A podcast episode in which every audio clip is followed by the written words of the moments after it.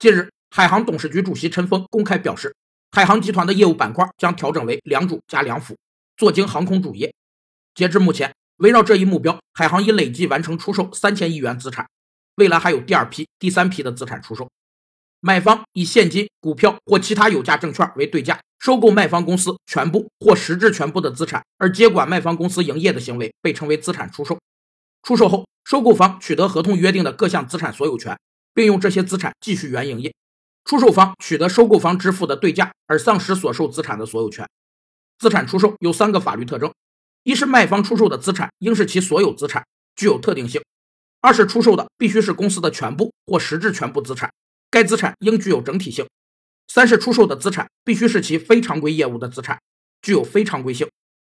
在去杠杆背景下，收缩战线是海航断臂求生的必然选择。陈峰也坚定地表示，非主营资产盈利能力再强也不要。